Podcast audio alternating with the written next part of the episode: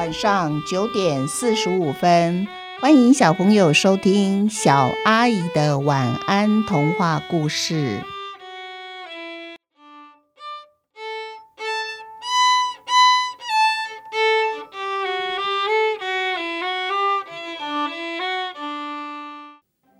小朋友，新年快乐！新年新希望，二零二二年，小朋友，你们许愿了吗？你们的愿望是什么呢？新的一年，我们就从愿望这个系列展开来。愿望系列共有三个故事，分别是愿望大神维西、蚯蚓的愿望和不会消失的橡皮擦。我们现在就一起来听听愿望大神维西如何帮人们实现他们的愿望，还有蚯蚓到底会许什么愿望呢？没想到啊，橡皮擦竟然也有愿望哎！你们想知道橡皮擦的愿望吗？那么要记得按时收听愿望系列哦。愿望大神维西上集，维西终于从愿望学校毕业了。现在他是一个可以帮人类实现愿望的大神。维西的毕业礼物是一副耳机。频率就调在八到十，因为他服务的对象就是八到十岁的小朋友。除了八到十岁小朋友的愿望呢，其他人的愿望维西是听不到的。学校老师老神仙说，八到十岁的小朋友啊，随时随地都在许愿，因此学校特别开了一门课，叫做分辨愿望真与假的课。这门课呢，维西拿到全班最高分了，所以他非常有信心，一定能够当一个称职的愿望大神。维西首先打开耳机，很快的，各式各样的愿望快速的涌入了维西的耳朵里面。嗯，希望晚餐呐只吃冰淇淋和巧克力饼干，希望明天下大雪不用上学。希望可以和小狗一起睡觉。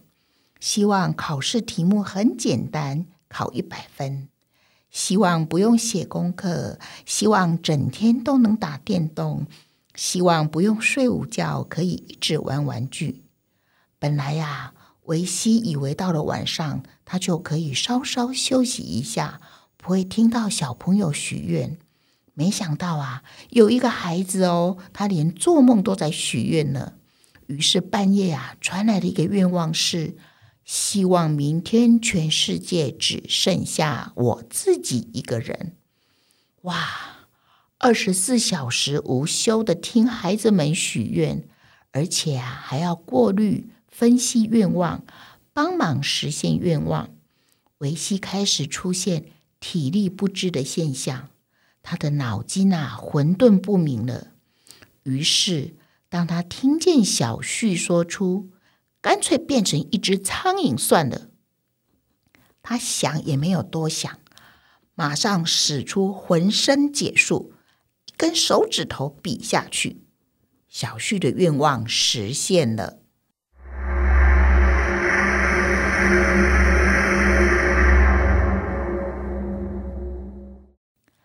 小旭打开联络簿。看到妈妈勾选家长不陪同参加校外教学，他心里非常的难受。自从有了妹妹以后呢，妈妈忙得没有空陪她。妹妹打预防针的日期和她的校外教学是同一天，妈妈就说啊，因为爸爸也要去南部出差，所以他们都无法陪她一起去校外教学。小旭觉得自己啊，现在根本跟苍蝇一样，真是人见人讨厌。于是他想，干脆变成一只苍蝇算了。没想到小旭的话一说完，不自觉的，小旭开始搓揉他的双脚。他的双脚上面为什么粘了很多东西呢？他觉得啊，这些东西再不赶快把它搓掉，他一定飞不起来的。因为他闻到了一股香味。他急着要往香味的方向飞过去，原来呀，路边的地上有一坨狗大便呢。小旭开心的吃起香香的大便，接着他又闻到一股甜甜的味道。哦，原来有一块小小的红色的西瓜掉在离大便不大远的地方。小旭呢，飞着跳着的几下，就跳到甜西瓜的上面。哇，他觉得今天真是幸福的日子。吃饱饭以后，竟然还有水果吃呢。小旭吃饱了，这时候空中传来了一股很特殊的花香，吸引着小旭，不由自主的就飞进了一座花园。蝴蝶看见小旭飞进来，满脸的不高兴，碎碎的念着说：“嗯，充满了花香，开着各式各样美丽花朵的花园，竟然来了一只讨厌的苍蝇。”这时候啊，蜜蜂说：“哎呀，你可不要这样说哦，因为豆兰开花了，它需要苍蝇来帮忙授粉呐。苍蝇对豆兰开花发出来的臭味道毫不嫌弃。要是没有苍蝇啊，花神可能会指定我们两个要抽签决定谁来替豆兰授粉。”呜，蝴蝶吓死了，它吓得不敢再说苍蝇很讨厌。因为啊，蝴蝶啊，它虽然讨厌苍蝇，也不想跟苍蝇当朋友，可是它也不喜欢会发出臭味道的豆兰花。于是蝴蝶就飞去找玫瑰花。这时候，豆兰花轻声的跟小旭谢谢说：“真是谢谢你，要是没有你，我都不知道该怎么办才好呢。”可是小旭觉得豆兰花闻起来其实是香的呢，而且啊，豆兰花让他明白，就算是人见人讨厌的苍蝇，也有受欢迎和喜爱的时候哦。虽然有豆兰的肯定和道谢，可是小旭想到自己现在变成一一只喜欢吃大便的苍蝇，这件事情还是让他不大舒服。他不想再吃大便了。于是他就说：“哎呀，我不想再当苍蝇了，真希望我是一只蝴蝶，一只漂亮的蝴蝶。这样啊，我就能整天吃又香又甜的花蜜。”维西在半梦半醒之间听到小旭的许愿，他的手指头又往前一指。这时候他以为他一笔应该会看到一只蝴蝶。没想到他竟然看到一只蛆哦！维西吓得清醒过来了，他马上拿出障碍指南排除障碍。他翻到苍蝇的那一页，